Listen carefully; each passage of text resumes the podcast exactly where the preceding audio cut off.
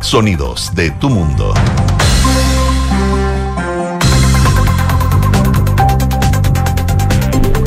Segundos faltan eh, para las 12. Muy buenas tardes. Eh, ¿Cómo están ustedes? Bienvenidos a una nueva edición de Ahora en Duna, acá al 89.7. A esta hora en Santiago, 12 grados, cielos principalmente cubiertos. La máxima va a llegar hasta los 16 aquí en la capital. Lluvia, por lo menos por ahora, nada, pero se espera que probablemente el miércoles, jueves podríamos tener algo de precipitaciones, ojalá, porque hace falta. A pesar de que tuvimos hace poco lluvia, ¿Y sabes por qué hace falta? Por el agua misma, obvio, pero porque Santiago está muy, muy, muy, muy contaminado. De hecho, tenemos preemergencia. hay una nube, pero como de antaño, así. Sí, normal. Pero bueno, ojalá se concrete. ¿Cómo están? Bien, pues. Bien. bien preocupado no solamente por la preemergencia, sino también por el COVID-19, eh, porque hay hartas críticas a propósito de eh, esta decisión del gobierno de flexibilizar un poco el pase de movilidad y eh, permitir que se entre con PCR negativo. Hay críticas del Colegio Médico respecto de que esto podría generar un aumento importante y que la gente se relajara, especialmente en el proceso de vacunación, que ya sabemos que hubo rezagado y todavía quedan rezagados importantes del periodo del verano. Les vamos a contar un poco los detalles de ese debate. Ahora, en la política, se activó la operación retorno. ¿De quién dirán ustedes? De la expresidenta Michelle Bachelet, que eh, hace algunas horas confirmó que no va a repostular al cargo de alta comisionada para los derechos humanos de la ONU. Esto también considerando la figura de la expresidenta, eh, los apoyos también, las críticas también que puede tener en otros sectores, pero por sobre todo lo que dijo que iba a volver a Chile y esto también enmarcado en varias especulaciones, teorías lógicas que se aplican con respecto a la figura de la presidenta y el proceso que se viene de aquí, por ejemplo, ella dijo, 4 de septiembre. Dijo, no, no me han pedido nada, no me han pedido que tenga ningún cargo. Pero lo dijo. Pero, desde el PS, de su partido lo esperan. Lo quiere, que, tenga una participación activa. Mi país me necesita no especificó, pero obviamente, y insisto, por la Chile está viviendo un momento histórico y no se lo quiere perder en el fondo. Ese fue su, claro, y ahí empieza el rollo permanente que todos nos podemos pasar, de qué podemos, de, qué puede, ser, pasar cualquier cosa. Claro. Ella termina su periodo el 31 de agosto, así que ya a principios de septiembre debería estar volviendo, sobre todo de cara al plebiscito del cual. Dijo que vuelve por eso, pero también por su familia, por un tema personal, evidentemente. Bueno, también vamos a estar hablando del estado de excepción que el gobierno busca extender. Mañana se votaría en la Cámara de Diputados, se busca extender por 15 eh, días más, serían las mismas condiciones que eh, lo que se ha visto durante los últimos días, un estado de excepción acotado. Al parecer, el gobierno tendría los votos, pero desde el Partido Comunista y desde el Frente Amplio todavía están indecisos en esa materia. Están ahí viendo. Sí, están analizándolo. Oye, hay noticias internacionales que también vamos a estar eh, eh, desarrollando aquí en el programa. Rusia destruyó un importante lote de armas suministradas por Estados Unidos y Europa. Esto por el conflicto que se vive en Ucrania. También unos minutitos le vamos a dar a las elecciones legislativas en Francia, que eran una gran prueba de fuego para el reelecto presidente de ese país, Emmanuel Macron. Una estrecha victoria para su, su, colectivo, su coalición y que de alguna manera también hace ver si va a ser posible eh, llevar a cabo en buen plan esta segunda administración y una serie de reformas que quiere implementar. Y también nos quedamos con una noticia bien triste lo que sucedió en eh, Brasil. Se encontraron dos cadáveres en Amazonas donde se había perdido el rastro de un periodista y un indigenista desaparecido, un tema que había sido parte también de las últimas horas eh, de mucha preocupación. Lamentablemente terminó en el peor de los casos. Oye, como siempre, para que voten con nosotros tenemos la pregunta del día, tiene que ver con el retorno de Michelle Bachelet, la presidenta del Partido Socialista, dijo en Duna que la exmandataria debiera tener un rol activo en la campaña de la prueba. ¿Qué piensas tú? Dos alternativas. Sí, es un gran aporte o no, pasó su momento está con nosotros. Y está con nosotros Kiki Yadar. ¿Cómo estás, Kiki? Bien, ¿y ustedes? Bien, ¿cómo estuvo el fin de? Bien. Qué bueno. ¿El de ustedes también? Sí, rico. Sí, no me quedo. Siempre se agradece un fin de semana. Así es. Sobre todo ahora que se viene fin de semana largo. Las próximas dos semanas. ¿El próximo fin de semana largo? El martes. para algunos. Perdón, sí, el martes es feriado. El, mar, el próximo martes. Para los que puedan, fin de semana largo. el lunes. Ah, el siguiente el lunes, ya, porque este es como el que viene sándwich, el sándwich. Claro, para el que puede. Para el que puede. Sí. Tal cual. Por tu dejo, por tu entonación veo que no, no se Para mí no, pero le agradezco un martes feriado de maravilloso. A mí me gustan más los, a mí me gustan más los miércoles feriados, fíjate. ¿Sí? Sí. Un sándwich en la semana. Sí. Por ahí sí que cuesta más tomarse el sándwich. Esos, no, sí, son más difíciles. Bueno, vamos con los titulares. vamos. El Ministerio de Salud informó 8.108 casos nuevos de coronavirus y 14 fallecidos registrados según cifras informadas por el DEIS. La positividad nacional llega al 12,90%, luego que se informara el resultado de más de 60.000 exámenes entre antígeno y PCR. En cuanto a camas críticas disponibles, estas llegan hoy a 263. Michelle Bachelet anunció que dejará la ONU y regresará a Chile. La alta comisionada para los derechos humanos de la organización anunció que no buscará un nuevo mandato de cuatro años en el organismo internacional. Su periodo termina el 31 de agosto y tras la noticia, el presidente Gabriel Boric reaccionó a su decisión en su cuenta de Twitter y escribió bienvenida de vuelta. La exmandataria más tarde abordó su retorno al país, asegurando que no le han pedido algo en específico, pero que quiere estar en Chile, ya que cree que nuestro país vive un momento muy importante de su historia. Las opciones apruebo y rechazo registraron caídas en la última encuesta ACADEM, mientras que los indecisos subieron cinco puntos. La medición revela un descenso en las dos opciones propuestas para la nueva constitución de cara al plebiscito del próximo 4 de septiembre y donde la incertidumbre por este proceso consigna una significativa alza. La senadora demócrata cristiana Jimena Rincón criticó en duros términos el avance que ha tenido la Convención Constitucional respecto a establecer los quórums con los que deberá ser modificada la futura Carta Magna. En ese sentido, la parlamentaria aseguró que lo aprobado por la Comisión de Normas Transitorias es un candado puesto a cualquier reforma que se quiera hacer y a ella le sorprende que quienes usaron tantas veces los argumentos de estas pongan candados más gravosos a los que ellos han creado apuntando directamente al convencional del Partido Comunista Marco El secretario nacional del Colegio Médico, José Miguel Bernucci, enfatizó que la idea del gobierno de permitir ingresar a lugares cerrados a personas sin necesidad de tener el pase de movilidad y solo con un PCR negativo es una señal equivocada. En ese sentido, Bernucci agregó que todos los cambios anunciados por el MinSal son difíciles de entender en el contexto actual y que aún no reciben el acta pública de la Comisión Nacional de Respuesta Técnica donde se plantean a los expertos estos cambios. La alcaldesa de Providencia, Evelyn Matei, anunció que está evaluando adelantar las vacaciones de invierno en la comuna, luego de que el hospital Luis Calvo Maquena tenga todas las camas críticas prácticamente colapsadas. Junto a esto enfatizó que se requiere política de reconversión de camas UCI con urgencia por el bien de nuestros niños. Con histórica abstención, las elecciones legislativas en Francia marcaron un duro revés al gobierno de Manuel Macron. Los comicios arrojaron un empate entre la izquierda de Jean-Luc Mélenchon y el oficialismo, que podría perder la mayoría absoluta en el Congreso en el balotaje del próximo 19 de junio. Encontraron los cadáveres del periodista británico y el experto indígena desaparecido en Brasil, Don Phillips y Bruno Pereira, estaban siendo buscados desde el 5 de junio tras visitar la comunidad ribereña de Sao Gabriel. Sospechan de mafias locales. Y Perú y Australia se enfrentan hoy en el penúltimo boleto al Mundial de Qatar 2022. Este duelo que es crucial para la blanquirroja, ya que sueña con repetir los logros de Rusia 2018, cuando regresó a una cita mundialista tras una sequía de 36 años, tanto sí que en Perú declaró feriado para ver el partido. Gracias, Quique. A las dos. Qué bueno. ¿A las dos horas de Chile? Sí, si no me Sí, equivoco. ya estaba saliendo la selección. Ah, sí, pues estaba saliendo. Mira, ya. Vamos a estar atentos a eso porque gran momento para Perú. para Perú. Sí.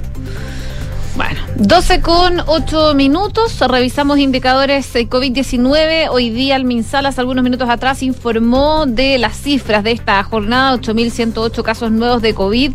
De estos, 3.825 son sintomáticos y 1.097 asintomáticos. Y con esto, el número total de contagios desde el inicio de la pandemia va en 3.829.119. La variación de nuevos casos confirmados a nivel nacional es de 29% y 44% si se compara los últimos 7 días y 14 días respectivamente. Y sobre la positividad se cifró en 12,90%, mientras que acá en la región metropolitana aumenta la positividad 15,44%. Además, se confirmaron más de 48 mil casos activos, es decir, personas que pueden contagiar a otros eh, si es que no se cuidan porque están en una etapa de infección activa de este virus. Es la cifra más alta, de hecho, desde el pasado 21 de marzo. Y según la toma de muestras, la región con mayor positividad en la última semana son la metropolitana, O'Higgins, Valparaíso y Coquimbo. En tanto, la región de, Aca- de Atacama, digo, tiene la tasa de incidencia actual más alta por 100.000 habitantes, seguida de las regiones de Valparaíso, la metropolitana y Coquimbo, mientras que ninguna región disminuye sus casos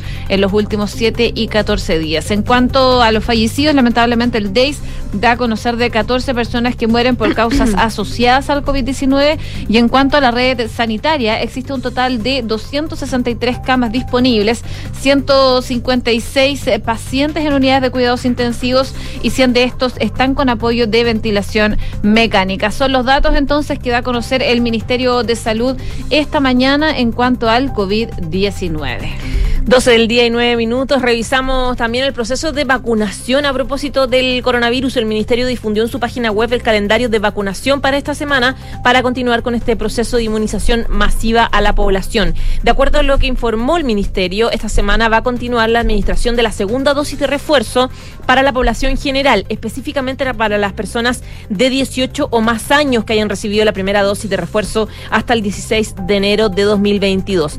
Esta semana, que comprende desde el lunes 13 hasta el domingo 19 de junio, se va a vacunar a las personas inmunocomprometidas que hayan recibido su dosis de refuerzo hasta el 20 de febrero de este año. Se van a vacunar a los funcionarios de salud del sistema público y privado que hayan recibido su tercera inyección hasta el 20 de febrero. Además, la tercera dosis va a ser administrada a las personas vacunadas con esquema completo hasta el 20 de febrero pasado. Desde el Ministerio de Salud decían que esta semana también se va a inmunizar con primera dosis a todas las personas que tengan tres años o más. Y a propósito de eso, del proceso de vacunación para los menores, para los niños, la Agencia de Medicamentos de Estados Unidos dijo que la vacuna anti-COVID de Pfizer es segura y efectiva para niños menores de 5 años, previo a una reunión para evaluar también su autorización a finales de esta semana. Los menores de 5 son el único grupo etario aún no elegible para la vacunación en Estados Unidos y la mayoría de los países en momentos en que las tasas de, de hospitalización y muerte son más altas entre niños y adolescentes de 5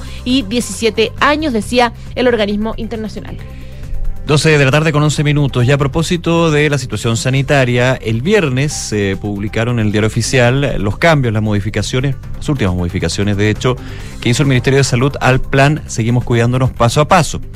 Varios cambios, entre ellos quizá el que sonó con más fuerza y que se ha generado una crítica desde algunos expertos, como por ejemplo desde el Colegio Médico, que tiene que ver que dice lo siguiente, quienes no cuenten con un pase de movilidad podrán ingresar a dichos recintos cerrados.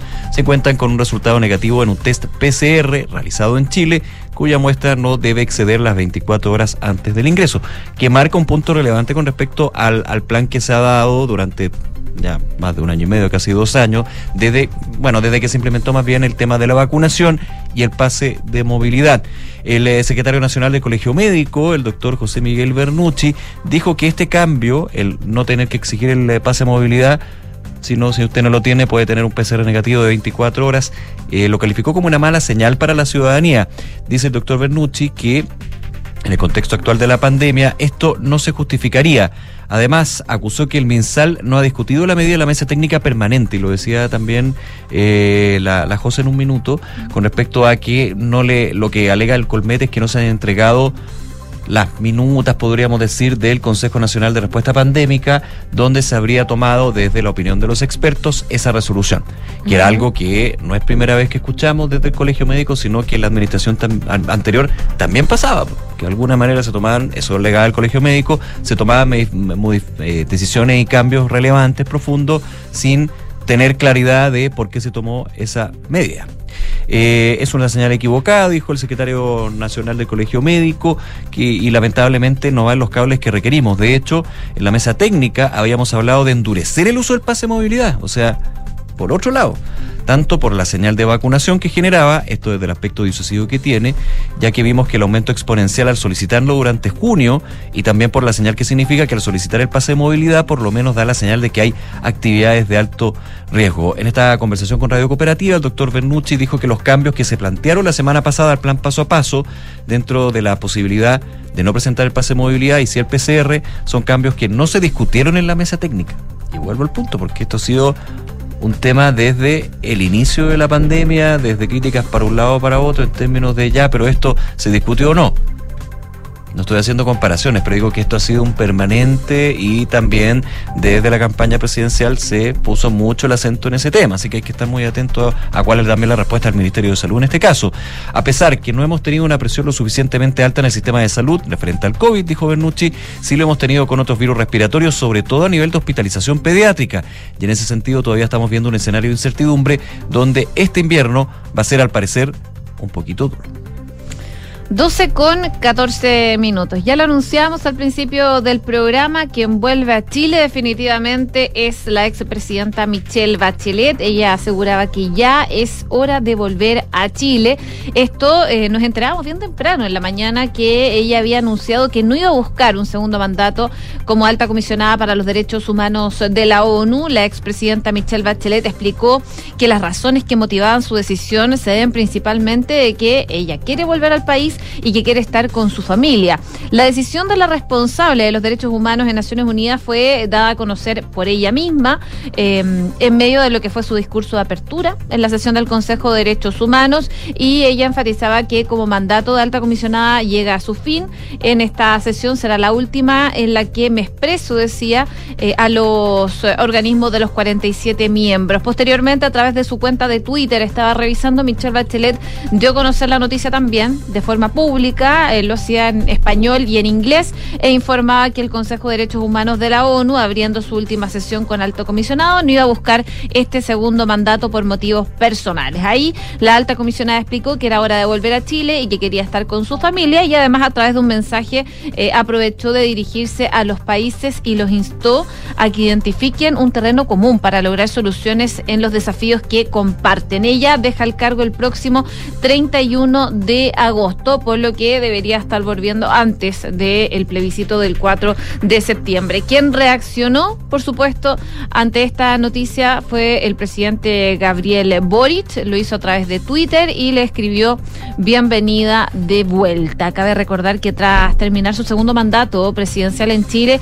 ella... Eh, fue nominada a este cargo de alta comisionada para los derechos humanos, lo cual eh, recibió el respaldo de la Asamblea General del organismo. El anuncio de que no va a buscar este segundo mandato de cuatro años se produce en medio de las críticas que aún se escuchan por el eh, viaje que tuvo a China hace algunas semanas atrás, después de que eh, se vivieran años pidiendo de que el gobierno aceptara invitarla para observar de forma directa la situación y han sido bastante críticos en la forma en que hizo el trabajo Michelle Bachelet en ese país y también a de que se genere el proceso constituyente, el plebiscito de salida del 4 de septiembre y en que, claro, eh, ya se hablaba, ella anunciaba que no iba a seguir en la Asamblea de la ONU, pero sí ya se empezaba a discutir de la posibilidad de que ella tuviera un rol importante en este plebiscito y en la campaña del apruebo principalmente. De hecho, hoy día en Duna en Punto, Rodrigo Álvarez conversaba con la presidenta del Partido Socialista, Paulina Bodanovich, y eh, ella bueno, esperaba que por lo menos ella asumiera algún rol activo en la campaña del apruebo de cara al plebiscito. Eso sí, enfatizó Bodanovich que solo lo manifestó como una esperanza y una expectativa personal, decía la presidenta del Partido Socialista. No hay nada claro, pero se sabe que Michelle Bachelet es una figura política y un gran referente, sobre todo para el Partido Socialista y la izquierda chilena, así que, por lo tanto, eh, lo que buscan desde el Partido Socialista es que Michelle Bachelet llegue a Chile y tenga un, un rol activo en esta campaña del apruebo para el plebiscito de salida.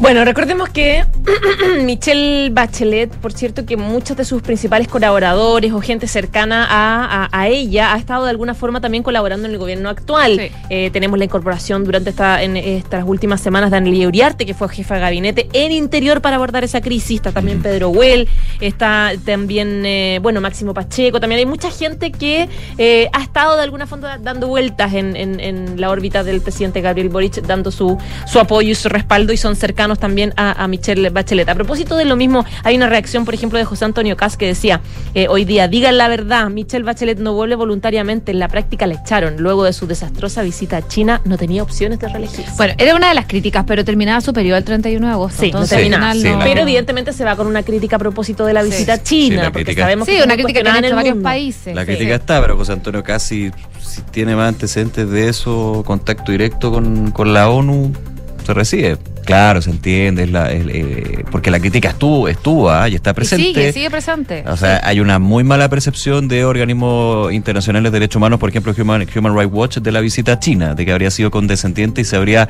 Claro, dejado llevar no- por no la, la retórica y el discurso chino. Que le hicieron, en el fondo es que le hicieron una trampa, que fue un poco inocente, claro, porque dejaron que él hablara, que Michelle Bachelet en el fondo valoraba los derechos humanos allá, no pudo hacer las visitas que quiso, no pudo juntarse con las personas eh, que están eh, eh, privadas de libertad. Ah, hubo muchas visitas que no se pudieron hacer. Sabemos que ir a China es súper difícil. Sí, eh, y esto fue el resultado de eso. Y se va con eso, en el fondo, con ese sabor amargo de, de los problemas que tuvo en esa, en esa visita. Vuelve a Chile.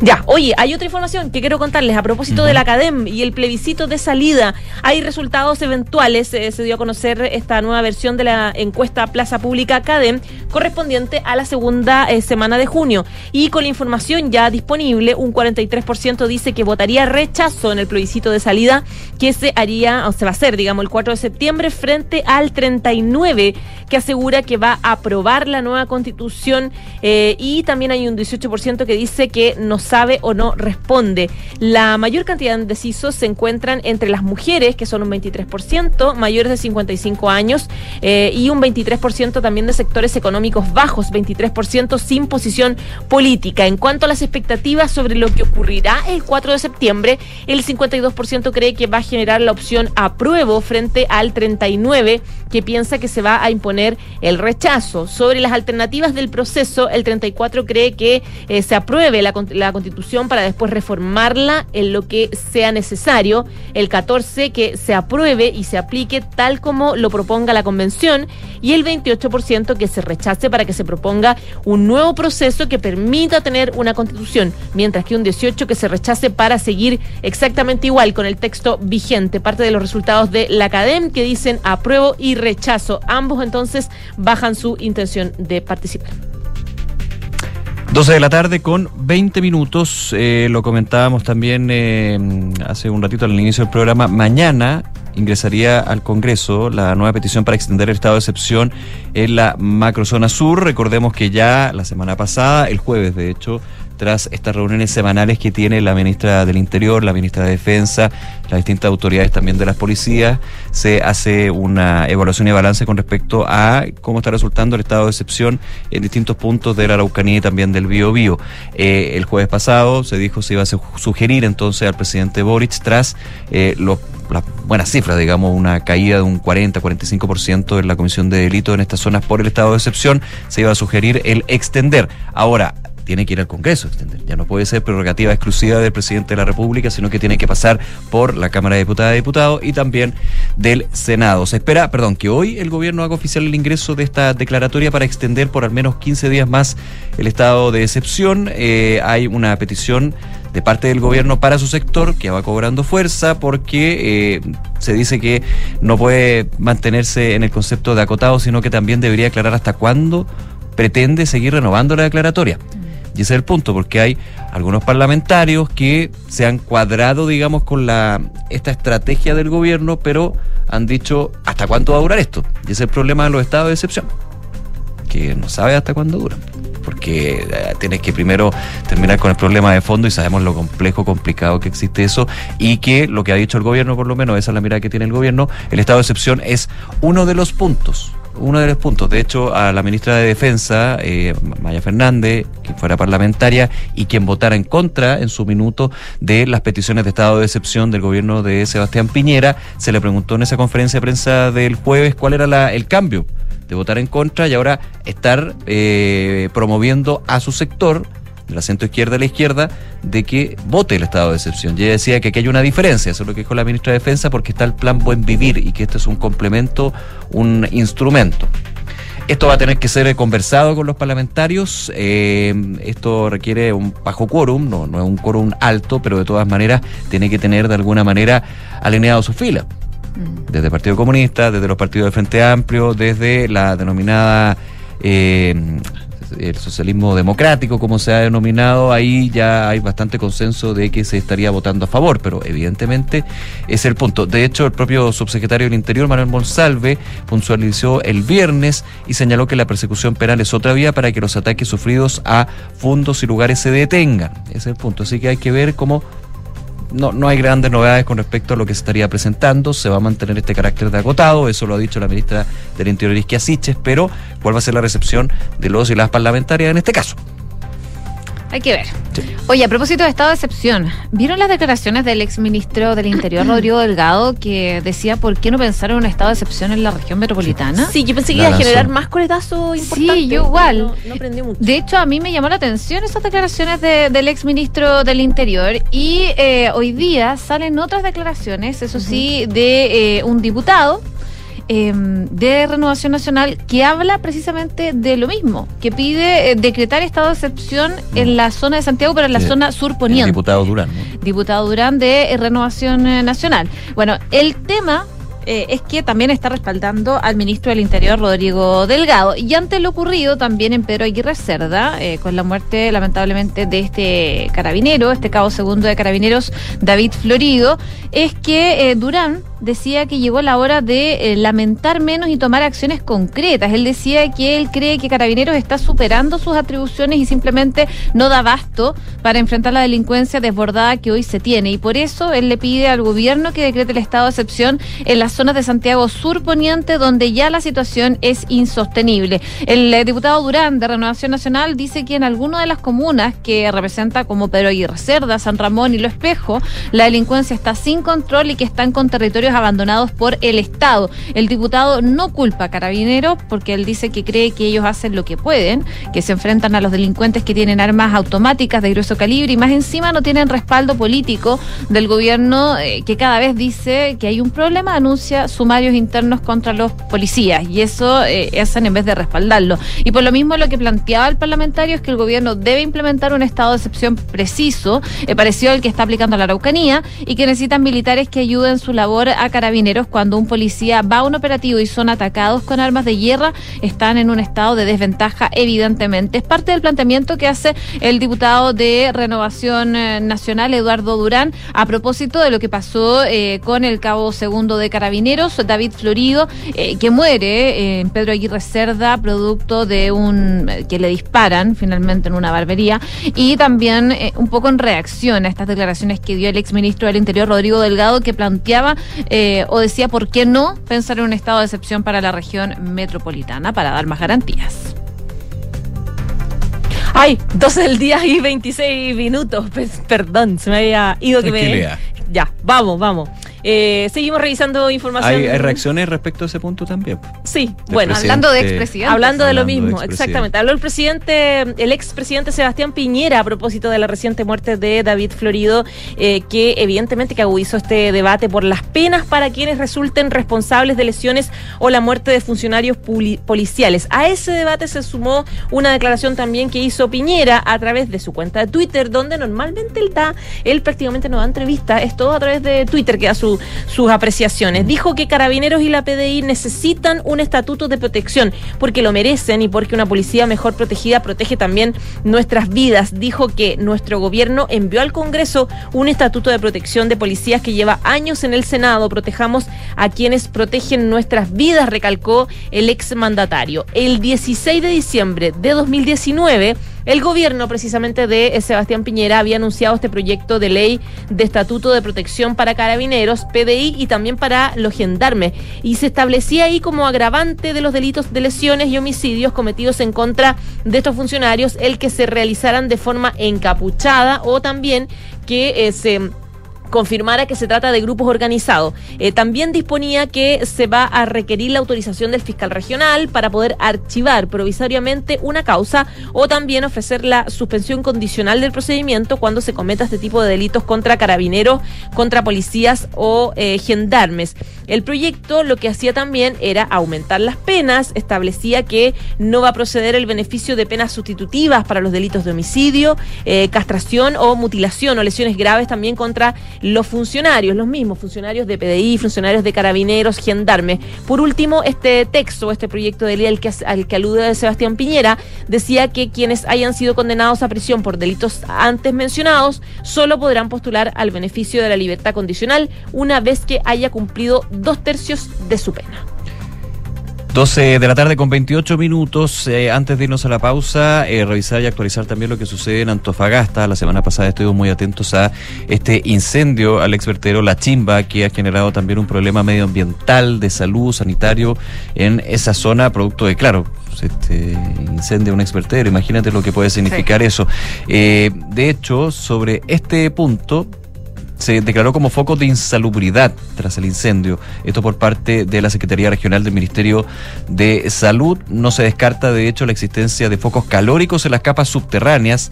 Está controlado, digamos, el incendio, pero de todas maneras no está contenido, perdón, pero no es contenido controlado, pero no extinguido. Es el punto. No se descarta de que todavía haya calor en las capas subterráneas, que finalmente es basura y eso preocupa por la emergencia en sí, pero finalmente por el efecto medioambiental y sanitario que ha hecho. Eh, a raíz de las emisiones de contaminantes, la Secretaría Regional Ministerial de Salud de Antofagasta declaró como foco de insalubridad del sector del exvertedero La Chimba, eh, debido a que aún no se da por extinto en su totalidad en el lugar continúa activa, de hecho, el perímetro de seguridad, carabineros y la Policía de Investigaciones permanece en la zona con el fin de evitar nuevos focos incendiarios producto de la acción de terceros.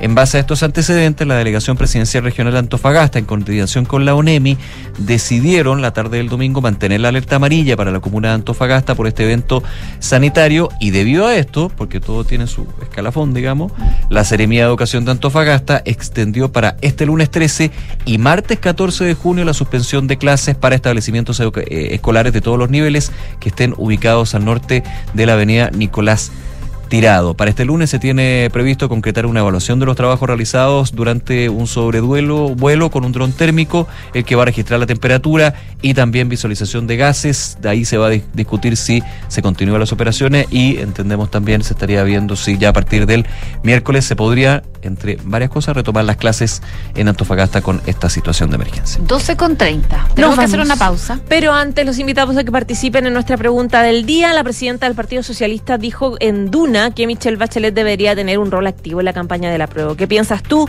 Sí, sería un gran aporte o no. Ya pasó su momento. Vota con nosotros. A la vuelta, vamos a estar revisando noticias del deporte, por supuesto, este duelo que se va a generar eh, entre Perú y Australia rumbo a Qatar 2022 y también, por supuesto, noticias del ámbito internacional, lo que pasó en las elecciones en Francia con una abstención que ha sido más bien histórica y también vamos a estar conversando de eh, lo que está pasando en las declaraciones respecto a un posible estado de excepción acá en la región metropolitana. 12 con 31 minutos. Y volvemos con más informaciones. Conoce QB, el proyecto que Inmobiliaria Hexacón desarrolla en medio del Parque Cauciño Macul, un barrio residencial privilegiado por un entorno natural y con las mejores características de conectividad de Peñalolén. Con buenos accesos, cuenta con una red de colegios a minutos, además de comercio, centros médicos y clubes deportivos. De fácil conexión por autopista Américo Vespucio, línea 4 de metro, estación Quilín y a pasos de Mall Paseo Quilín. En QB vive la comodidad de tu departamento en un oasis en la ciudad. Enfrentar el cambio climático es tarea de todos. Duna, por un futuro más sostenible. El hidrógeno verde ya se postula como el vector energético clave para alcanzar la descarbonización del planeta y cumplir con los compromisos marcados para el año 2050 en la lucha contra el cambio climático.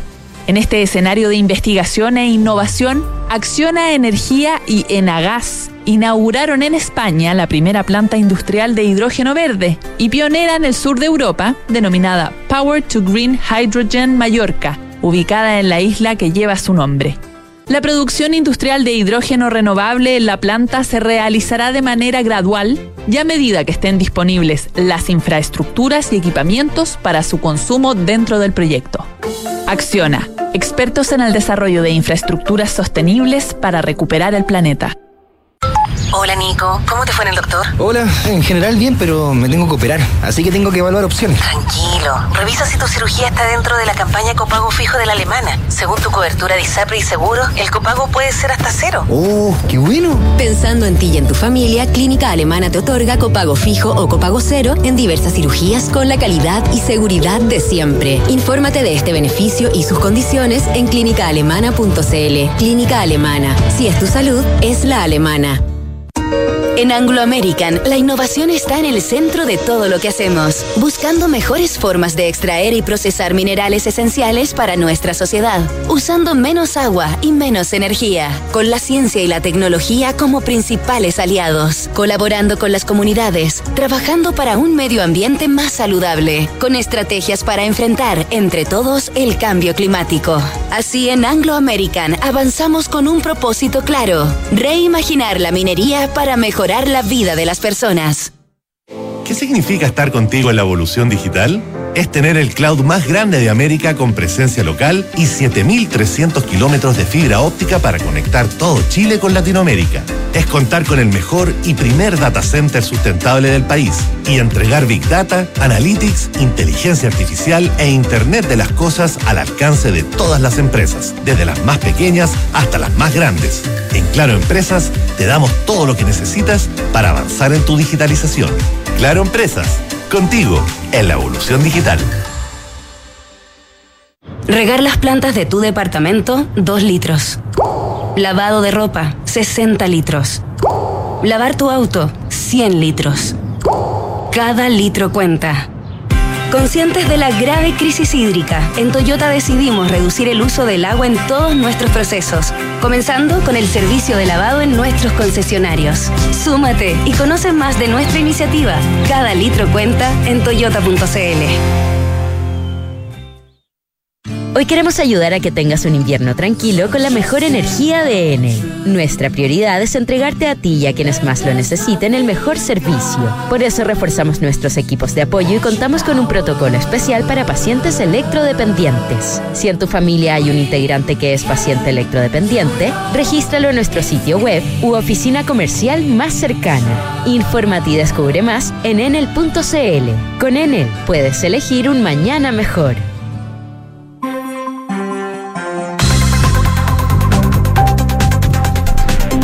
12 con 35 minutos, 36 ahora. Estamos de regreso en ahora en Duna, acá al 89.7. Es momento de revisar noticias del deporte con Francesca Ravizza. ¿Cómo está, Fran? Hola, Muy Fran. bien, ¿y ustedes?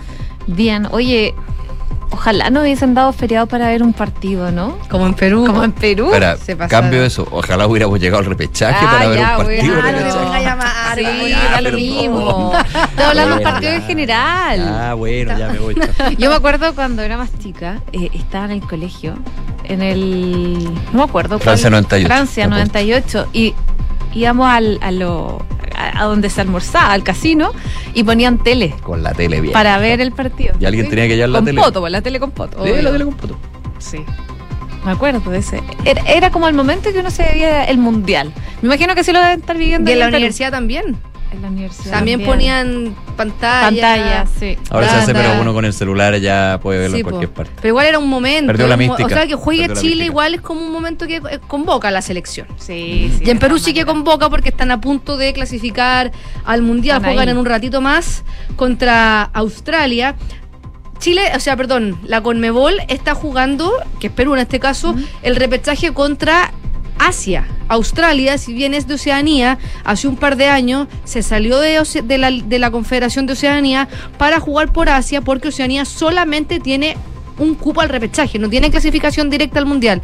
Y esta es primera vez que Australia juega el repechaje desde que se cambió de confederación. El cupo por el repechaje de Oceanía lo va a jugar mañana Nueva Zelanda Ya. contra Costa Rica con, que es- con CACAF versus Oceanía por el cupo al repechaje. No es que haya dos países de Oceanía, o hay dos países de Oceanía, pero no en la, fe- no en la Sí, claro. A nivel federativo de, Claro. o de confederaciones.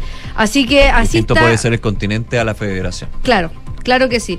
Bueno, esta va a ser segunda vez que Perú se enfrenta a Australia. La única vez que se, se jugaron fue para Rusia 2018, que le ganaron 2-0 los peruanos a Australia y fue el único partido de Rusia 2018 que ganó Perú, así que ahora a esperar clasificar al Mundial y seguramente hacer un mejor papel en la fase de grupos que le va a tocar. Lo tengo aquí. Francia, campeona del mundo, Dinamarca y Túnez. Ese va a ser el grupo que le va a tocar al campeón del repechaje entre Perú y Australia. Así que vamos a hacer igual, a pesar de que los chilenos no hemos ganado el odio sudamericano por el, el caso de Byron Castillo. Yo creo que igual es importante que vayan más selecciones del continente y creo que tenemos que estar todos unidos igual Sí, por Perú, a pesar de la Sí. rivalidad deportiva. De. Hay que ir por Perú al Mundial y también Costa Rica, ojalá que también gane eh, el repechaje ante Nueva Zelanda. Así que vamos a ver, en Australia, el entrenador de Australia dijo que Perú se va a sorprender porque Australia ha mejorado bastante desde ese partido que tuvieron en el Mundial, pero que él está 50% conforme con su equipo. 50%. Muy pra- muy pragmático. Eh, Estamos mejor, pero estoy 50%. Pragmático. No sé, vamos a ver qué pasa en un ratito más. Lo pueden ver por internet. Ustedes googlean el, el partido Perú-Australia y la- Latina TV, que es el que da la transmisión oficial en Perú, también está transmitiendo para todo el continente, así que ahí se puede ver online la transmisión y también a través de DirecTV para los para los hinchas del fútbol o, o los peruanos que viven en Chile y lo quieren ver, ahí también, porque la comunidad peruana en Chile es grande. muy, muy grande. Oye, la católica, cambiando de tema completamente. No, antes le quiero hablar de otra cosa. A A ver. La FIFA, la FIFA FIFA, señora. y la International Football Association Board, que es la que define un poco las reglas de la FIFA para, para el fútbol, aprobó de manera indefinida los cinco cambios en los partidos de fútbol. Eso, lo- eso ocurrió hoy, que se había implementado para la pandemia, cuando inició la pandemia y se reanudó el fútbol. Como había muchos jugadores que estaban con secuela, se aumentó el número de 3 a 5 para que los jugadores pudieran estar más descansados y, y no, no sufrieran tanto si es que habían tenido o no COVID. Se va a seguir manteniendo en las tres ventanas, van a haber tres ventanas de cambio para realizar estos cinco cambios, más el entretiempo. El entretiempo. Se hablaron también de varias cosas. Una cosa muy importante que, que hablaron fue las faltas de respeto que sean ba- bastante recurrentes hacia el cuerpo arbitral por parte de los jugadores. Algo que Clásico ya. es muy mal visto en el en- en- es muy común en el fútbol y es muy mal visto por otros deportes profesionales donde no se le puede hablar al árbitro, como por ejemplo el rugby, el hockey, El fútbol el americano, fútbol americano. No se le puede hablar. No, te, te sancionan. O sea, el, por ejemplo, en el rugby, el único que le puede hablar es el capitán.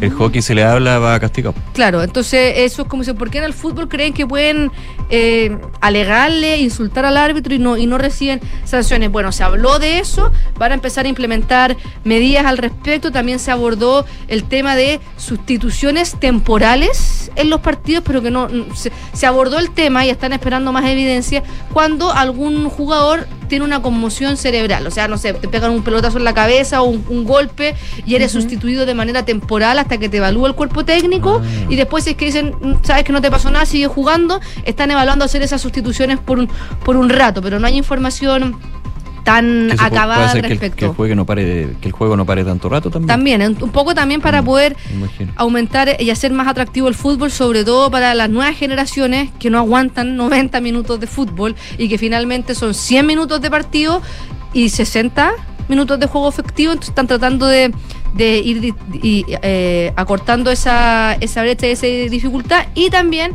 hablaron de eventuales innovaciones a el VAR, un VAR simplificado para que sea más accesible para ligas de menor categoría del fútbol, ya sea divisiones inferiores o en países donde sus asociaciones no tienen los mismos recursos que las ligas europeas o del primer o, o como la chilena que igual tiene los medios tienen VAR, no en todas las competencias, pero tienen VAR en Sí, pero acuérdate que de hecho en la última reunión del Consejo de Presidentes se dijo la posibilidad, no está concretado, de que se reduzca el uso del VAR por un tema económico. Imagínate, entonces Por, están la, por las plata, por, por el, el problema financiero que tiene la NFP. Así que están buscando Es un, un bar simplificado para que pueda haber más acceso. Oye, ya. Y otra cosa, la católica, más, que, más bien cruzados, logró su objetivo y recaudó 11 millones de dólares para la remodelación del Estadio San Carlos de Apoquindo. Ellos estaban en un proceso de aumento de capital y subastaron acciones.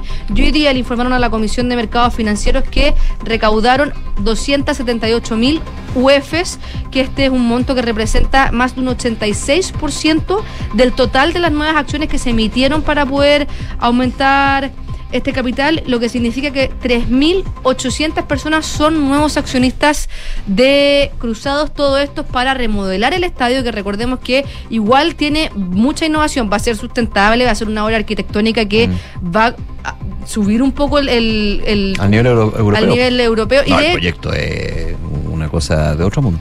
Sí. Para lo que estamos acostumbrados nosotros, digamos. Es como un estadio chico europeo Sí. al final, porque igual Igual se agranda. igual se agranda, pero no va, no, no, no va a ser el Bernabéu. No, no. Pero no. va a tener las mismas características, va a ser sustentable, va a tener eh, áreas reservadas para, para, el, para el VIP, áreas de conferencia, la- el, el sector de conferencia de prensa también va a subir muchísimo su nivel al nivel europeo. Por ejemplo, eh, yo, yo a mí me ha tocado cubrir partidos en, en Europa y tú llegas al, al- yo fui al, al San Siro, tú llegas al estadio y estás acreditado y te dicen, ya, ¿usted periodista de qué medio es? Ah, perfecto, tome, esta es su clave de Wi-Fi, solamente para usted, si quiere puedes salir al aire, puedes transmitir, no tienes ningún problema con internet y después llega a una sala, que es una sala donde tú trabajas y tienes todos los partidos de fútbol que los están viendo de, de- de toda la liga. Y eso, eso ahora no pasa y seguramente va a ir avanzando hacia allá a través de Universidad Católica porque al menos en el rendering la, la sala de conferencia de prensa no tiene nada que envidiarle a salas de conferencia de prensa de,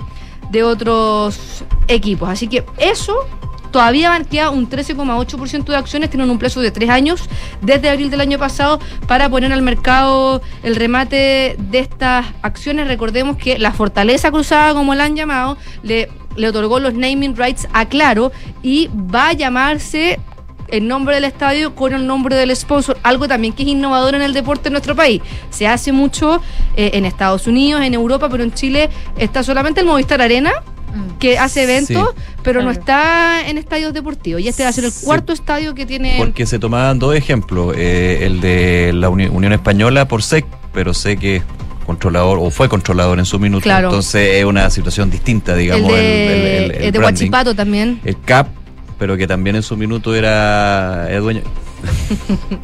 No voy a responder eso. No voy a responder eso. Eh, claro, pero eran dos ejemplos que de alguna manera seguían esa lógica, pero eran más bien de quienes controlaban, buena parte de los accionistas, por así decirlo. aquí, claro, la no va a controlar eh, la sociedad anónima, No, pues, no va a controlar. Usted quiere ponerle el nombre, así como, bueno, en nuestro caso Movistar Arena, porque es un, una- un centro de, de eventos, de, de- de eventos masivos, que es distinto, pero, en, pero allá en Europa es lo clásico. Claro. Era la Arena, MedLife. MedLife. Es buena forma también para aumentar los recursos. Yo creo que está bien. Sí, de todas maneras. No, pues hay que pagar el Sí. cuento. Oye, para terminar, Está. Marcelo, después de 16 años y 25 títulos, no continúa en el Real Madrid. Finalmente no llegó a acuerdo con la directiva y Florentino Pérez. Habló, fue muy emotiva la conferencia de prensa, pero él dijo, yo estoy feliz de irme, este es el momento más feliz que tengo porque yo me siento un canterano, llegué de Brasil con 18 años y eh, me he dado cuenta del legado, o sea, yo llegué, yo llegué siendo una promesa al futuro y hoy es el futuro y mira lo que he logrado, o sea, soy el que el- jugador más laureado El que del más Real títulos Madrid. ha ganado con el Real Madrid Sí. en el Real Madrid. 25 Por el tiempo. títulos. 25, 25, títulos. Así que se va, le preguntaron, oye, ¿y si no te va a dar cosa jugar contra el Real Madrid, sea cual sea el equipo? No, yo soy un profesional. Mis sentimientos madridistas existen, pero no voy a tener problema en, en jugar contra el Real Madrid. Que le pregunté a Messi. Sí, oh, pero es que es distinto la situación de Messi que con la de... Pero con el Barça. Es distinto cómo te, se fue. Sí. Yo creo que por eso hay No, un- fue- y fue bastante más polémico. mucho más polémico. Sí, y sí. Erling Haaland, hoy día finalmente el fichaje bombástico del mercado de fichaje europeo que fichó por el Manchester City, subió una foto con la camiseta del City y hace unos días también había subido una foto con su papá porque él, su papá jugó en el City. Ah, Fue sí. futbolista y los últimos tres años de su carrera jugó ahí, así que también hizo ahí como un Algo más emotivo. algo más emotivo. Así que se viene buena la temporada europea. Gracias, Fran. Nos estén vemos. bien. 12 con 47 minutos. Vamos a revisar noticias del ámbito internacional. Actualizamos lo que está pasando en Ucrania porque las grandes pérdidas de las tropas rusas, que según el presidente ucraniano Volodymyr Zelensky, están superando las 40.000 bajas. Están obligando al mando ruso a enviar refuerzos a la guerra en Ucrania e implicar nuevos grupos tácticos también en su afán por tomar el Donbass. Según lo que explica en un video difundido eh, hoy día, en la madrugada de hoy día, es que las pérdidas de Rusia podrían superar el, el junio a 40.000. No habían sufrido tantas pérdidas en ninguna guerra durante décadas, aseguró el presidente Volodymyr Zelensky. Mientras tanto, en la guerra de Ucrania eh, sigue la batalla por Severodonetsk, Los defensores ucranianos luchan ferozmente por cada metro, según ha afirmado hoy día el presidente Volodymyr Zelensky, mientras que las fuerzas rusas han destruido el puente que permite llegar a otra ciudad al otro lado del río, de forma en que los civiles han quedado atrapados eh, con una única salida. Además, Ucrania reconoce que ha tenido que retirarse del centro de la ciudad debido a la superioridad de la artillería rusa en estos momentos. Y en paralelo también se da a conocer que el gobierno de Polonia dijo que la ciudadanía está preparada para un eventual ataque de Vladimir Putin. Hay 40 millones de polacos listos para tomar las armas y defender a su madre patria, dijo el primer ministro. Las tropas rusas tomaron ya el centro de Severodonetsk, como les comentaba, en la región del Donbass y ya los vecinos están eh, mirando con atención cómo se va moviendo este ataque de Rusia en Ucrania. Seguimos revisando información internacional, específicamente en Francia. Ayer fueron las, las, elecciones legislativas y la verdad es que les fue bastante mal a todos los bloques porque hubo una abstención histórica del 53%, que de hecho fue la noticia de esos comicios en esta primera vuelta de las elecciones legislativas, donde la pelea más clara estaba en Juntos, la coalición centrista encabezada por el presidente Macron y la nueva Unión Popular Ecológica y Social del líder de la izquierda, Jean-Luc Mélenchon. Y a pesar de que las primeras proyecciones mostraban un empate entre ambas coaliciones, la protagonista del día fue la abstención, que como les digo llegó al 53%. A pesar del empate en los votos conseguidos, los resultados definitivos llegan al próximo domingo cuando los candidatos a diputados de los eh, 577 distritos electorales se midan distrito a distrito y definan la repartición de escaños en la Asamblea Nacional Francesa. De ese resultado, que los expertos auguran más cercano a Macron, eh, depende la gobernabilidad del presidente actual electo, de sacar una buena mayoría, que no necesariamente va a ser absoluta, pero no habría que cambiar por lo menos la actual eh, primera ministra. De ganar una mayoría de la coalición de izquierda, podría imponerse la cohabitación y por lo tanto podría convertirse en su principal contendor de izquierda como premier. Desde 1958, cuando se estableció la Quinta República Francesa, nunca había habido tanta abstención en la primera vuelta de las elecciones legislativas. El 53% de este domingo superó con un récord anterior que eh, fue en 2017, que hubo un 51,3% de abstención, es decir, gente que no fue a participar, no quiso participar en, los comicios, y forma parte de una tendencia general de crecimiento de la abstención en las elecciones francesas. Los resultados eran difíciles de presentar. En Francia las elecciones legislativas no son sino 577 carreras que se tienen a la vez en cada distrito electoral, y por lo tanto la gran preocupación es cómo conquistar de cara a la segunda vuelta a quienes no han querido hasta ahora participar en el proceso de elecciones. 12 de la tarde con 51 minutos, la Policía Federal de Brasil eh, dijo que las informaciones sobre el hallazgo de los cadáveres del periodista británico Tom Phillips y del experto indígena Bruno Pereira en el Amazonas no eran correctas. Se encontraron restos eh, óseos, restos del cuerpo en este caso, pero aún no se han identificado. Claro que desde hace ya varios días que se está buscando a estas dos personas en el Amazonas. La policía dijo en un comunicado que hasta ahora solo se había encontrado material biológico y pertenencias de los desaparecidos. El medio de comunicación G1 había informado a primera hora del día, citando a Alessandra Zampayo, la esposa de Phillips, que los dos hombres habían sido encontrados muertos. El rastro de ambos se había perdido hace poco más de una semana mientras realizaban una travesía por una región de difícil acceso en la Amazonía. Por el momento, ni las autoridades brasileñas ni la Fundación Nacional del Indio, que denunció la desaparición de ambos, ha confirmado que se hayan hallado los cuerpos de Phillips y Pereira. Sin embargo, la esposa de quien decíamos señaló que la Policía Federal le informó que los cuerpos hallados solo de su esposo y el activista, mientras que la embajadora británica se habría ya puesto en contacto con los hermanos de Phillips para comunicarles las noticias según informa O Globo. Ambos habían sido vistos por última vez el 5 de junio en la comunidad de Sao Rafael, dentro de las tierras indígenas del Valle de Yavari, desde donde partieron hacia Atalaya del Norte, aunque finalmente nunca llegaron a su destino. El domingo, ayer, los equipos de búsqueda encontraron una mochila, una mochila y otras pertenencias que pertenecerían supuestamente a los desaparecidos en una zona en la que ambos desaparecieron, conocida por ser una de las más inaccesibles de la región, hogar no solo para la mayor concentración de pueblos indígenas, sino sin contactar, sino también escenario de una de las mayores rutas por las que circula la cocaína que llega desde Perú para ser distribuida a Europa. Así que todavía no hay confirmación, pero todo apunta a que desgraciadamente podrían ser los restos de estas dos personas que fueron desaparecidas ahí en el Amazonas. 12 con 53 minutos. Estás en Ahora en Duna.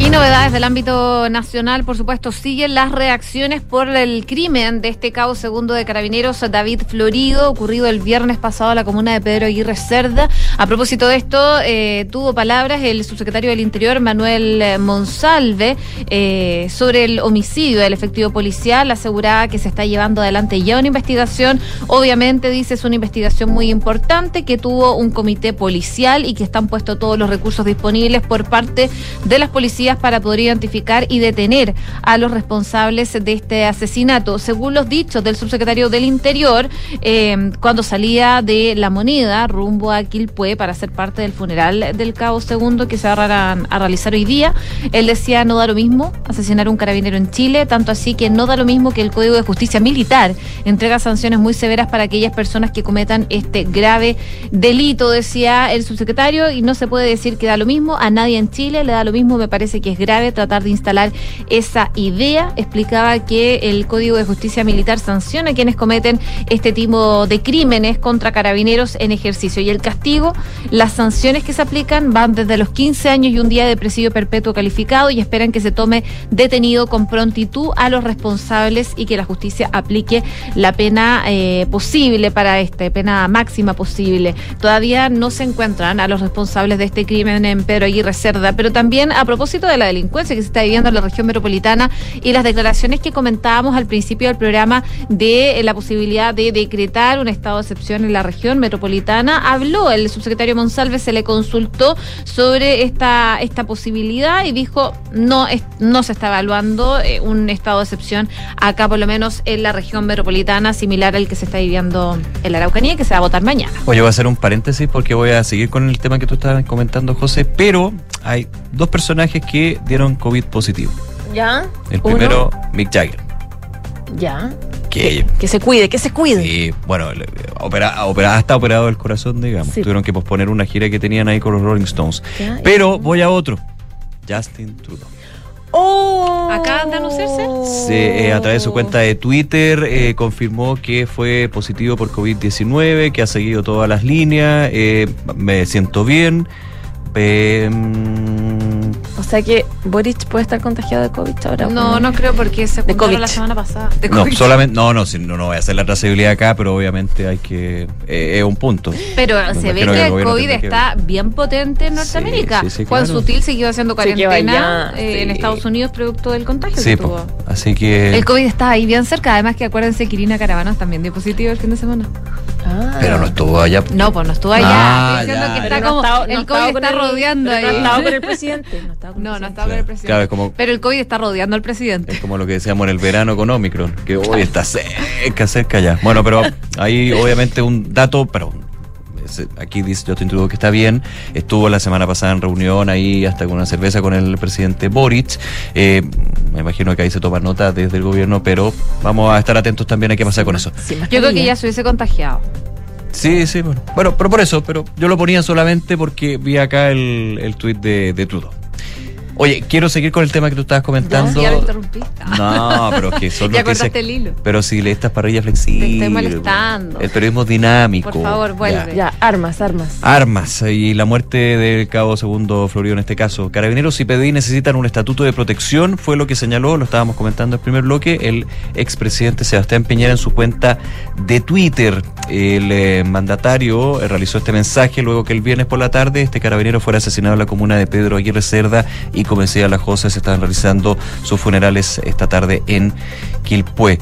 ¿Qué fue lo que escribió? Carabineros y PDI necesitan un estatuto de protección porque lo merecen y porque un policía mejor protegido protege mejor nuestras vidas. Nuestro gobierno envió al Congreso un estatuto de protección de policías que lleva años en el Senado. Protejamos mejor a quienes protegen nuestras vidas fue el mensaje a través de su cuenta de Twitter que entregó el expresidente con uno de los puntos que también ha sido discutido lamentablemente por esta muerte y por otras muertes de carabineros sobre entregar herramientas y protección también a las policías cuando tienen que cumplir su deber. Recordemos que fueron las palabras de el padre de- del cabo segundo, quien le decía al presidente Boric que fue al velatorio eh, que esperaba que las autoridades y el gobierno hicieran la pega en términos de darle protección, porque él decía aquí el problema fue, yo estoy parafraseando por supuesto, que eh, su hijo no podía hacer uso de su arma porque tenía temor de que si la usaba tuviera problemas luego después fuera sumariado o algún proceso judicial. Así que eso está en el área y ahí lo toma también el expresidente con respecto a este estatuto de protección que fue presentado dentro de la agenda de seguridad del gobierno. 12 del día, 58 minutos. Y el último tema relacionado tiene que ver con una declaración también que dio el director ejecutivo de Paz Ciudadana, Daniel Johnson, a propósito de esta idea del gobierno sobre la prohibición total de tenencia de armas en manos de civiles.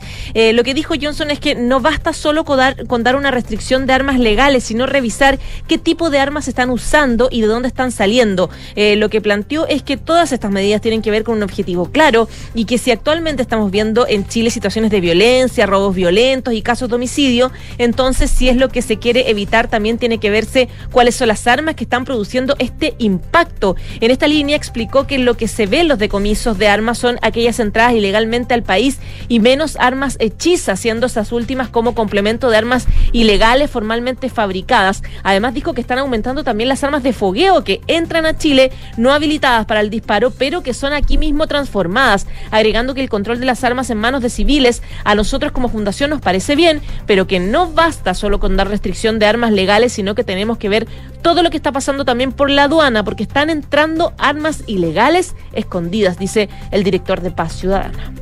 12 con 59, tenemos que hacer una pausa comercial. Antes yo te quería preguntar, Nico, ¿a cuánto está el dólar? Lo no sé si lo tienes tengo, abierto. lo tengo. Hoy estaba Muy subiendo bien. 20 pesos en la mañana. Sí, por eso. Ahora está subiendo harto. en 16 pesos con 40 centavos, llegando a los 861 pesos con 40 centavos. Impresionante cómo sube. Alto. Hoy a la espera de la reunión de la, de la FED, de hecho. Sí. Y mientras- y Wall Street está abriendo la semana también con una fuerte caída ante las expectativas de una recesión en los Estados Unidos, Sí. que eso también podría estar moviendo el dólar. Mientras esperamos eso y también esperamos el retorno de Michelle Bachelet, les preguntamos a propósito de que la presidenta del PS eh, dijo en Duna que la exmandataria debería tener un rol activo en la campaña del apruebo. ¿Qué piensas tú hasta ahora? Según nuestros encuestados de Twitter, el 80,6 dice no, ya pasó su momento, mientras que el 19,4 sí sería un gran aporte en la campaña del apruebo. Hacemos una breve pausa comercial aquí en Ahora en Duna y volvemos con más informaciones. El 89.7. En Credit Corp Capital buscamos ampliar sus horizontes. Invierta internacionalmente, también desde Estados Unidos, que cuenta con un entorno regulatorio altamente desarrollado y reconocido a nivel global. Con nosotros encontrará una asesoría personalizada para sus decisiones financieras. Buscamos construir relaciones de confianza que nos permitan ser más que su asesor de inversión. Queremos ser su aliado estratégico de por vida para usted y su familia. Credit Corp Capital, aliados potenciando sus decisiones. En Sonda, trabajamos para que disfrutes tu vida, impulsando la innovación y el desarrollo de soluciones que acompañen la transformación digital de las organizaciones de hoy. Cuenta tú también con el respaldo, agilidad y eficiencia del líder en transformación digital de la región. Conócenos en sonda.com. Porque en Sonda trabajamos para que disfrutes tu vida. Sonda. Make it easy.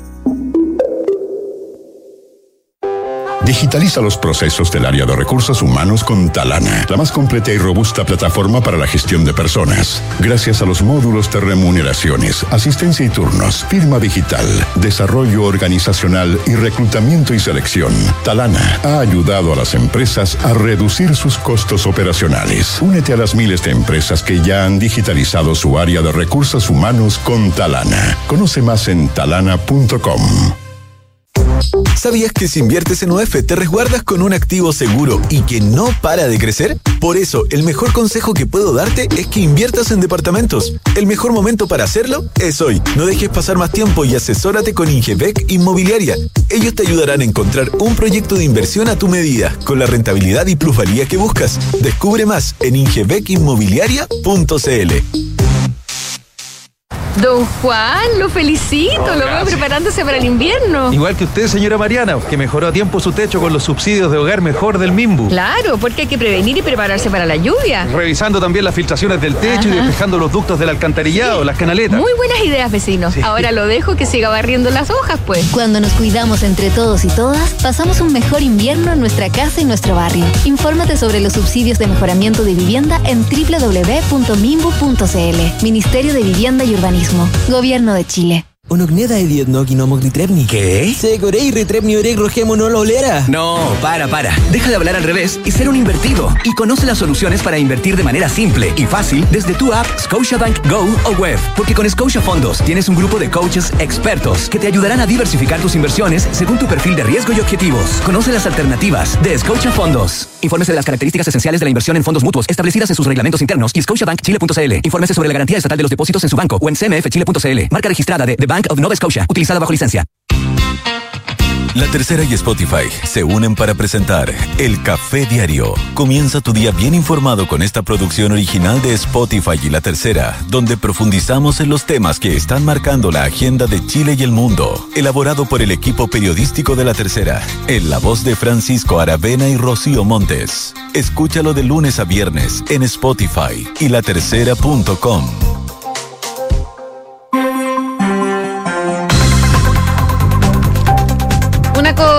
cuatro minutos, estamos de regreso en ahora en Duna, acá al 89.7, 14 grados de temperatura a esta hora, cielos principalmente cubiertos y está con nosotros nuevamente Quique Yabar para hacer un resumen de las principales noticias en los titulares. Michelle Bachelet anunció que dejará la ONU y regresará a Chile. La alta comisionada para los derechos humanos de la organización anunció que no buscará un nuevo mandato de cuatro años en el organismo internacional. Su periodo termina el 31 de agosto y tras la noticia, el presidente Gabriel Boric reaccionó a su decisión en su cuenta de Twitter y escribió bienvenida de vuelta. La exmandataria explicó más tarde aseguró que no le han pedido nada en específico, pero que quiere estar en el país, ya que cree que nuestro Chile vive un momento muy importante en su historia. Subsecretario del Interior, Manuel Monsalves, descartó la implementación de un estado de excepción en la región metropolitana a raíz de los últimos hechos de violencia y se refirió a la búsqueda de los responsables del asesinato del cabo David Florido. En ese sentido, Monsalve aseguró que están dispuestos todos los recursos para dar con los responsables y abordó la petición del estado de excepción del exministro del Interior, Rodrigo Delgado, donde informó que eso no está en evaluación. El expresidente Sebastián Piñera urgió al Senado a aprobar el Estatuto de Protección de las Policías tras el crimen del cabo de carabineros David Florio Cisterna, quien fue asesinado el pasado viernes. A través de su cuenta de Twitter, el exmandatario enfatizó que carabineros y la PDI necesitan un estatuto de protección porque lo merecen y porque un policía mejor protegido protege mejor nuestras vidas. La decisión de la mesa directiva de la Convención Constitucional de no invitar a los expresidentes de la República a la ceremonia formal de entrega del borrador el próximo 4 de julio generó ruido entre los constituyentes, a pesar de que el órgano directivo aseguró que esta determinación responde solo al aforo. En ese sentido, constituyentes de distintos sectores aseguraron que restringir el aforo por cinco personas es un error y defendieron la invitación de los exmandatarios como un gesto democrático y también como una referencia a la historia del país. El Ministerio de Salud informó 8.108 casos nuevos de coronavirus y 14 fallecidos registrados según cifras informadas por el DEIS. La positividad nacional llega al 12,90% luego de que se informara el resultado de más de 60.000 exámenes entre antígeno y PCR. En cuanto a camas críticas disponibles, estas llegan hoy a 263. El secretario nacional del Colegio Médico José Miguel Bernucci enfatizó que la idea del gobierno de permitir ingresar a lugares cerrados a personas sin necesidad de tener el pase movilidad y solo con un PCR negativo es una señal equivocada. En ese sentido, Bernucci agregó que todos los cambios anunciados por el MinSal son difíciles de entender en el contexto actual de la pandemia y que aún no reciben el acta pública de la Comisión Nacional de Respuesta Técnica donde se plantean estos cambios. El Ministerio de Salud venezolano informó que detectó el primer caso de viruela de mono en ese país en un paciente que arribó desde España. A través de su cuenta de Twitter, la autoridad sanitaria venezolana indicó que el paciente había tenido contacto con dos contagiados en ese país y donde ya se encuentra aislado. Gracias, Quique. Gracias a ustedes.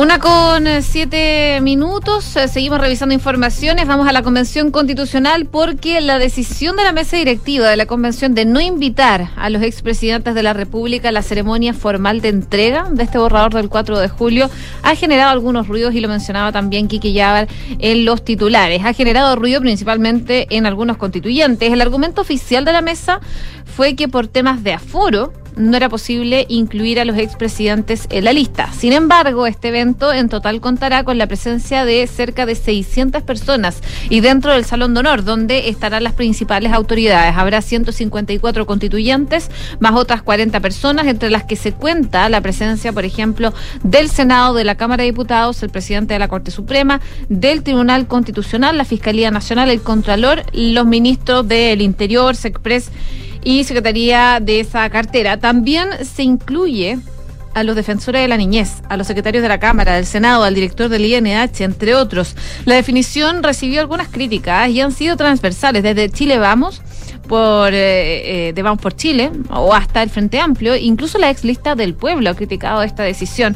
Y eh, según lo que explicaba, por ejemplo, Fernando Atria, convencional del Frente Amplio, es que él cree que es una mala decisión. La razón dada tampoco es muy plausible, dado que no estamos hablando de un aforo de cinco, es un error, decía. Y en esa misma línea, el convencional Felipe Arboe, del colectivo de la prueba, criticó a través de Twitter la medida y dijo que un proceso constituyente es una consecuencia de una suma de vivencias de una sociedad y de un momento histórico. Excluir a expresidentes es símbolo de querer refundarlo todo, desconociendo lo hecho en la construcción de este país. Qué mezquindad, decía Felipe Arboe. Y también habló, por ejemplo, la convencional Marcela Cubillos, independiente de la UDI, que dice que la decisión pasa por un hecho en particular, no querer invitar al expresidente Sebastián Peñera. Así que es parte Ah, eh, y de... y apunta que por ahí va. Que, claro, que esa es principalmente la decisión, por no invitar al expresidente Piñera más que a todos los expresidentes. Pero Claro, porque eh, el, el argumento de la mesa se, se preguntó es por aforo, por aforo, es un tema de aforo. pero transversalmente Pero que no igual es alto el aforo, porque se acuerdan que en un principio, cuando se estaba hablando de esta ceremonia del 4 de julio,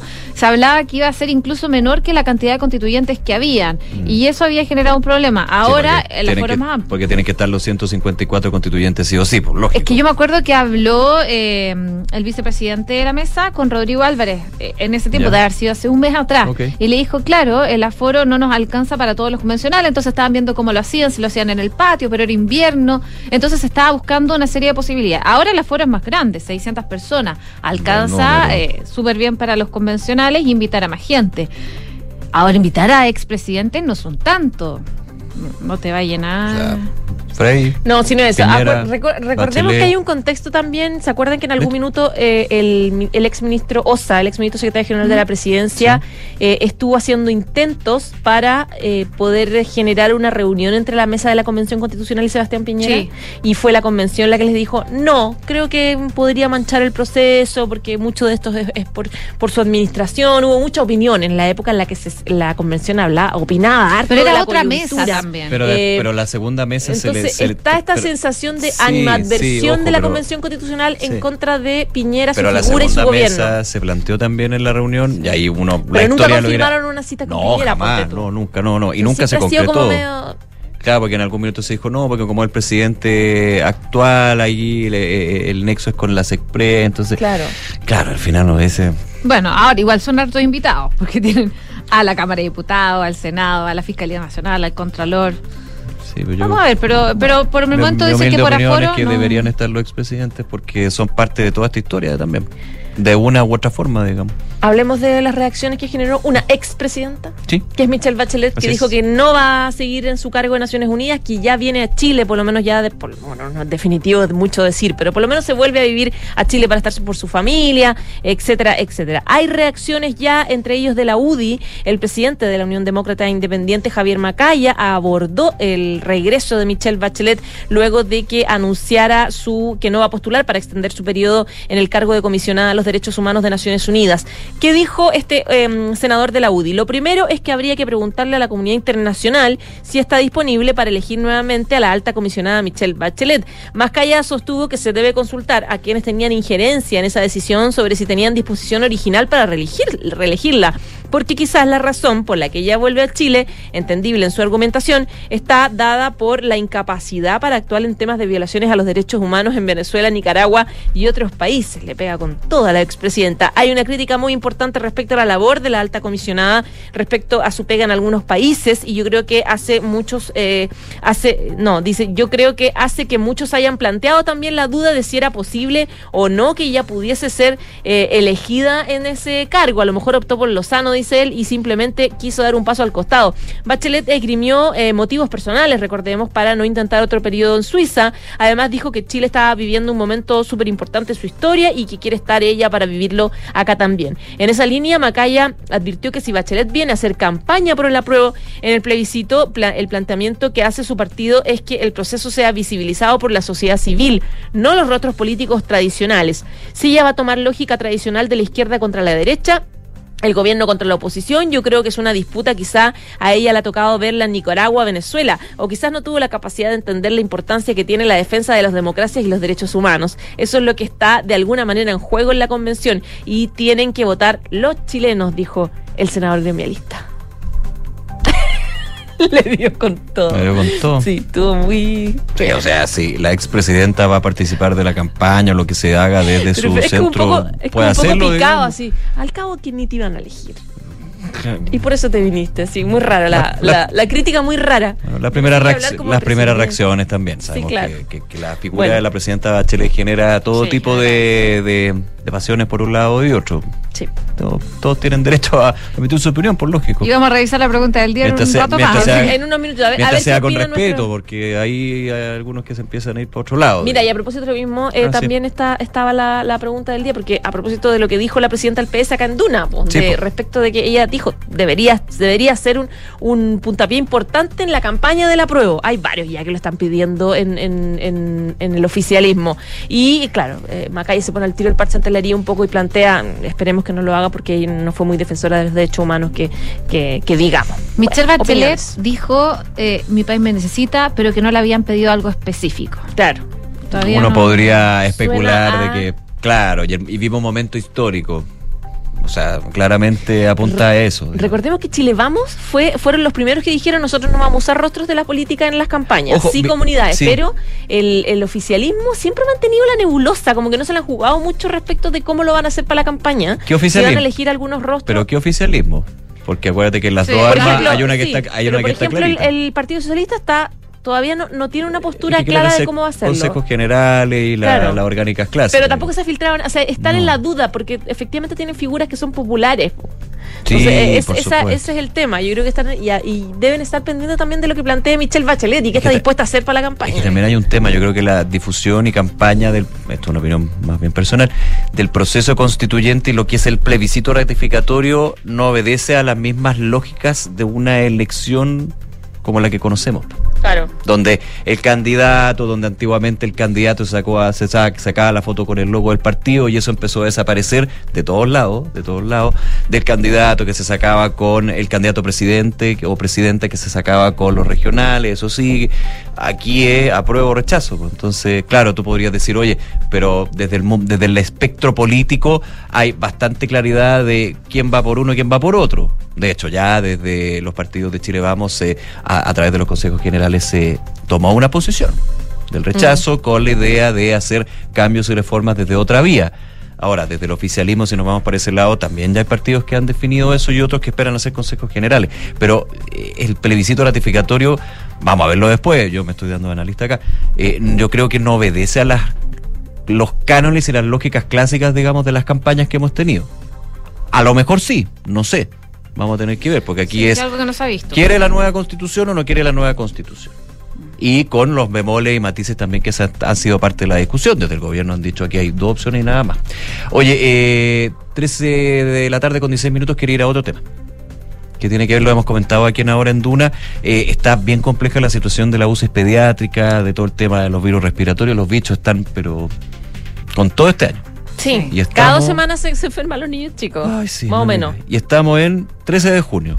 O sea, Ya. es como que ya... Estamos recién empieza, saliendo del otoño. Claro, como diría, oye, va a terminar el invierno, y como amigo, todavía no llegamos al invierno. Bueno, y, y eso empieza... Hablando de virus Ah, ah, respiratorio. Perdón. A propósito, qué miedo.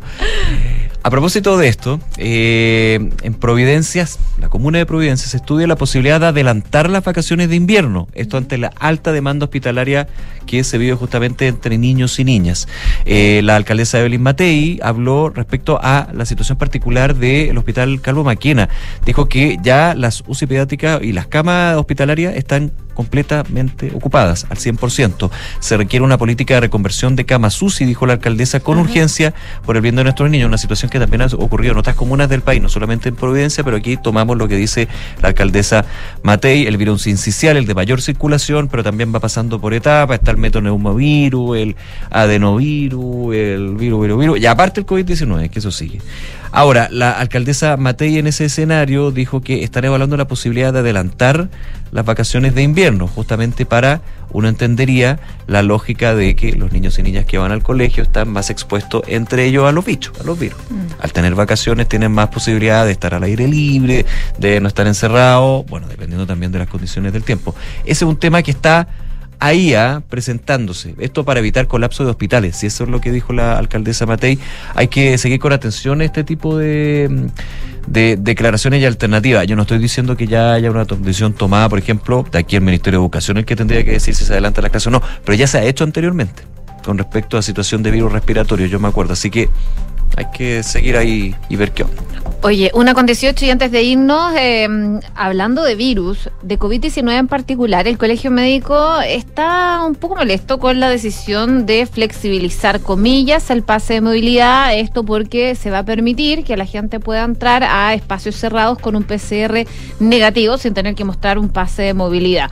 Ahora, eh, PCR negativo yo encuentro bastante complejo, o sea, tener que hacerse un PCR negativo cada vez que uno quiere ir a un lugar cerrado, Yo no sé si creo corre que, la- se in- que incluso te incentiva a Yo no, vacunarte, yo- ¿no? yo no leí el cambio, pero no sé si corre el antígeno, ponte tú. Creo que no. Yo creo que no, no sé, yo no, tampoco tengo No, porque tiene que ser como, o no, un antígeno comprobable de un, De un laboratorio. de un laboratorio, Ahí está. claro, no es como que Un uno vaya a la antígeno que te hagas en la farmacia. farmacia. Eso, no. eso, eso. Claro, Bueno. aquí está mi antígeno, no. No, Claro, no. pasa. Desde el Colegio Médico dice que los cambios que está haciendo el gobierno desde la semana pasada en el plan paso a paso dentro de esta la posibilidad de no presentar el pase de movilidad y presentar el PCR fueron cambios que no se discutieron, lamentablemente dice en la mesa técnica y todavía no reciben el acta pública de la Comisión Nacional de Respuesta Técnica donde se plantean estos cambios y dicen desde el Colegio Médico específicamente Miguel Bernucci es que la verdad es que este y otros cambios que se plantearon referente a la flexibilidad en el pase de movilidad a los menores de 18 años va eh, en ciertos cambios que no se justificarían o son difíciles de entender en el contexto actual. Recordemos que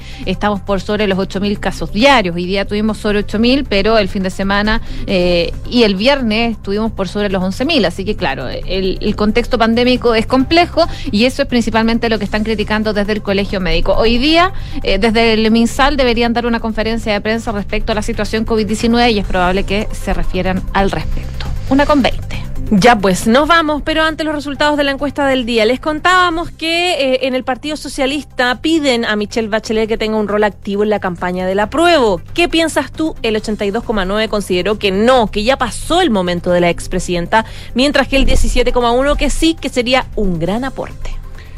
Y yo les cuento que en Credit Corp Capital buscan ampliar tus horizontes, invierte internacionalmente desde Estados Unidos que cuenta con un entorno regulatorio altamente desarrollado y reconocido a nivel global. Credit Corp Capital, aliados potenciando sus decisiones. La transformación digital de tu negocio nunca estuvo en mejores manos. En Sonda trabajan para que disfrutes tu vida, innovando y desarrollando soluciones tecnológicas que mejoran y agilizan tus operaciones. Conócelos hoy, Sonda Make It Easy. Una con 21. bien a continuación Cartas Notables. Luego la segunda edición de Información Privilegiada. Muy buenas tardes.